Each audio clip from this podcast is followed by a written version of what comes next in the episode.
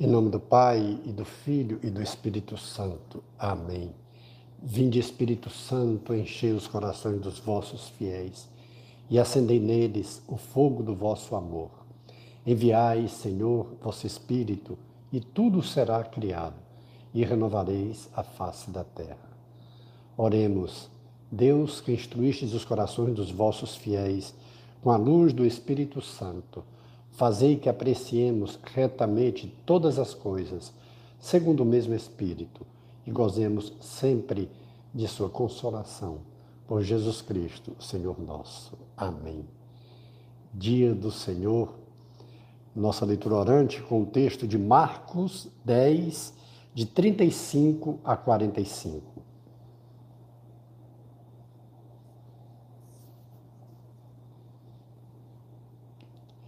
Tiago e João, filhos de Zebedeu, foram até Jesus e disseram-lhe: Mestre, queremos que nos faças o que te pedimos. Jesus perguntou: Que quereis que vos faça? Disseram: Concede-nos na tua glória sentarmos-nos um à tua direita, outro à tua esquerda. Jesus respondeu: Não sabeis o que pedis. Podeis beber o cálice que eu beberei e ser batizados com o batismo com que serei batizado? Eles disseram-lhe: Podemos. Jesus replicou-lhes: Do cálice que eu beber, vós bebereis, e com o batismo que eu for batizado, sereis batizados. Todavia, o assentar-se à minha direita ou à minha esquerda, não cabe a mim concedê-lo mas é para aqueles aos quais isso foi destinado. Ouvindo isso, os dez começaram a indignar-se contra Tiago e João. Chamando-os, Jesus lhes disse: Sabeis que aqueles que vemos governar as nações as dominam, e aquele e os seus grandes as tiranizam. Entre vós não será assim. Ao contrário, aquele que dentre vós quiser ser grande, seja o vosso servidor. E aquele que quiser ser o primeiro dentre vós, seja o servo de todos. Pois o filho do homem não veio para ser servido, mas para servir e dar a sua vida em resgate por muitos. Palavra da salvação. Glória a vós, Senhor. Essa época de dois mil anos atrás, e não só, mas da maneira especial, nessa narrativa, dois dos discípulos de Jesus, e a indignação dos outros dez mostra que eles ainda estão totalmente impregnados com a mentalidade da época. Eles veem em Jesus um grande líder, eles veem em Jesus alguém com poder sobre todos os outros que eles já viram, pela sua pregação, pelo seu poder, pelo seu milagre, pela vida de Jesus, eles sabem que estão diante do Messias, do libertador. Só que a ideia deles, não só dos dois, Tiago e João, mas os outros dez que se rebelam contra eles, que ficam com inveja e que ficam indignados, é porque também eles almejam cargos de destaque, de posição. Assim como era a mentalidade daqueles escribas, fariseus, e a promessa que havia, e eles imaginavam que estavam diante da promessa, mas a promessa que eles imaginavam era de um Messias libertador, em que deixaria a sua nação de ser oprimida e passaria agora a ser opressora. E eles já pensam como pensam os outros dirigentes, que o local de destaque, de hierarquia, para serem servidos e tirarem proveito dos cargos que ocupam. E Jesus pacientemente vem formando a cada um deles, aos doze agora, de que aqueles que o seguirem vão provar, sim, do cálice que ele vai tomar, vão experimentar o batismo que ele vai ser batizado, que é o batismo de sofrimento, de dor e de morte. Eles não têm ideia exatamente do que os espera. Eles imaginavam uma, um libertador de acordo com a sua mentalidade. E Jesus vem mostrar que ele de fato é o libertador, é o Messias, é o rei de Israel, é. Só que o seu reinado é totalmente diferente. Não é um reinado que tira proveito para si mesmo, mas é um reinado do serviço, da missão. É um reinado em que olha para o mais pobre, para o mais necessitado, para o enfermo, para o pecador e os liberta daquela condição de condenação. O reinado de Jesus e dos seus seguidores deve ser um reinado de se doar, de doação de si mesmos. Jesus vem mostrar que esse reinado dele é um reinado para toda a humanidade. É um reinado para a vida eterna. É um reinado que cada um vai assumindo o dom de servir e não de ser servido. E Jesus faz questão de mostrar para eles: aquele que entre vocês for o que quer ser o maior, pois seja o menor, seja o que mais serve. E nós vemos o exemplo de Jesus. A maravilha do ensinamento de Jesus é porque ele fala e ele faz.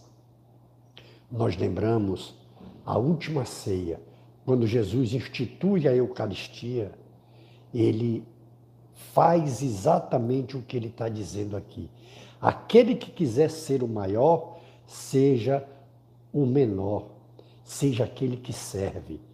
E ele até mostra para os discípulos: vocês me chamam de mestre e senhor, e de fato eu sou. Pois veja, aprendam de mim. Ele pôs um manto, pôs um avental e foi lavar os pés de um por um dos seus discípulos. E ele disse: Assim como eu fiz a vocês, façam vocês também. Ou seja, sejam servos, sejam aqueles que vão conquistar o poder da glória pela doação de si mesmo, pelo serviço.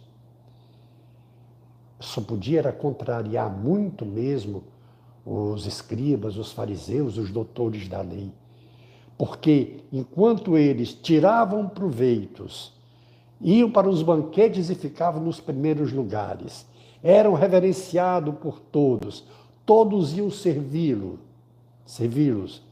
Então chega Jesus, não só com um discurso diferente, mas como com uma ação diferente, ele passa de fato a ser perseguido, ele passa a ser acusado, ele foi condenado, foi morto, mas a promessa que ele fez de ressuscitar aconteceu. E aí começa o reinado de Jesus.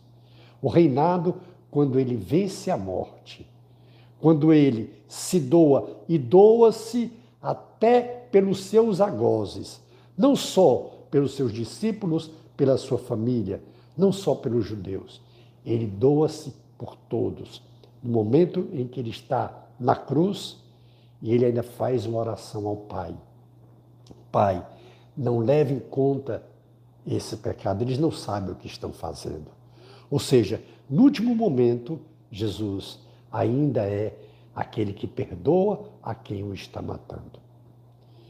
Vamos pensar em nós, diante desse evangelho que a gente vê hoje. Os, os chefes que devem servir. A proposta de Jesus, que não é de querermos poder, de não é de querer benefícios para si mesmo, de não é querer que sejamos servidos, mas que sejamos servos. Por que não a gente começar esse exercício, essa oficina na nossa casa? Por que não a gente servir uns aos outros em casa? Por que não a gente não querer ser superior aos outros já em casa? Sim, porque quando Tiago e João pedem para ter lugar de honra, de destaque no reino de Jesus, eles estão querendo ser superiores aos seus irmãos, aos seus outros, aos outros discípulos. Daí a indignação dos outros que também queriam aquela posição de destaque. E Jesus está ensinando: aprendam comigo, aprendam de mim, que sou manso e humilde de coração. Jesus está nos convidando a experimentarmos a verdadeira felicidade. Não existiu sobre a face da terra e nem existirá uma pessoa tão bem com a vida como Jesus. Nunca houve, nem, nem haverá, uma pessoa tão feliz, tão realizada sobre a face da terra como foi Jesus Cristo. Mesmo no sofrimento. Por que, que nunca houve e por que, que nunca haverá? Porque nós nascemos à imagem e semelhança de Deus. Se nós nascemos à imagem e semelhança de Deus, Deus é amor e é Deus que vive o verdadeiro dom de si. E Jesus, como homem, também como Deus, ele que nunca teve pecado, ele pôde viver o verdadeiro sentido do homem. Por isso que ele é chamado de novo Adão, que veio lançar uma nova criação. Jesus veio, a partir dele, iniciar uma nova criação sobre a face da terra. Por isso que até o dia da reverência ao Senhor mudou do sábado e foi para o domingo, que foi no domingo em que Jesus ressuscitou e na sua ressurreição ele assume essa construção, essa criação, melhor dizendo, de um mundo novo, com um novo Adão, que é Jesus. E aí ele pode viver em plenitude o ser a imagem e semelhança de Deus. Ele é Deus. E como Deus e como homem, ele viveu o verdadeiro sentido, que é o dom de si. O ser humano, que foi criado à imagem e semelhança de Deus, ele foi criado para viver esse dom de si, para fazer o bem ao próximo, para olhar para o necessitado, acolhê-lo, para se condoer, se compadecer dos mais necessitados e para servir aqueles que necessitam e para não fazer distinção de pessoas, para conquistar através do serviço, através da missão. A nossa família é o local apropriado onde nós vamos dar os primeiros passos no verdadeiro ser, verdadeiro sentido de ser homem, de ser ser humano, viver o dom de si, se doar. Veja, por exemplo, que felicidade a mãe, como ela se realiza vivendo o dom de si. Como a mãe se realiza, é feliz depois que ela se doa totalmente ao filho e faz, através do seu sim à vida para o próximo, para o seu filho, e quanto sofrimento, quantas noites sem sono, mesmo com sono, mas sem dormir, para ajudar o filho e se realiza. Assim, a família é a melhor escola para nós vivermos o verdadeiro sentido de ser seguidor de Jesus Cristo. E sendo escola, quando nós vamos para a vida, para a sociedade, nós fazemos aquilo que aprendemos em casa que exercitamos em casa. Vamos fazer isso. Faça essa experiência e você vai ver a felicidade que é em servir, a felicidade que é em ajudar o necessitado, em fazer o bem ao que necessita, ao que precisa. Faça essa experiência e você vai viver verdadeiro sentido de ser seguidor de Jesus Cristo, de ser como um discípulo de Jesus Cristo. Vamos dar uma pausa na nossa oração agora e pense nisso. E dê a sua resposta. Faça o seu compromisso. É o terceiro passo da nossa oração, da nossa leitura orante. E se comprometa com o Senhor em ser aquele que vai se realizar, não em ser servido, mas vai se realizar em servir, em ajudar o próximo. Dê uma pausa agora na sua oração e daqui a pouquinho a gente volta.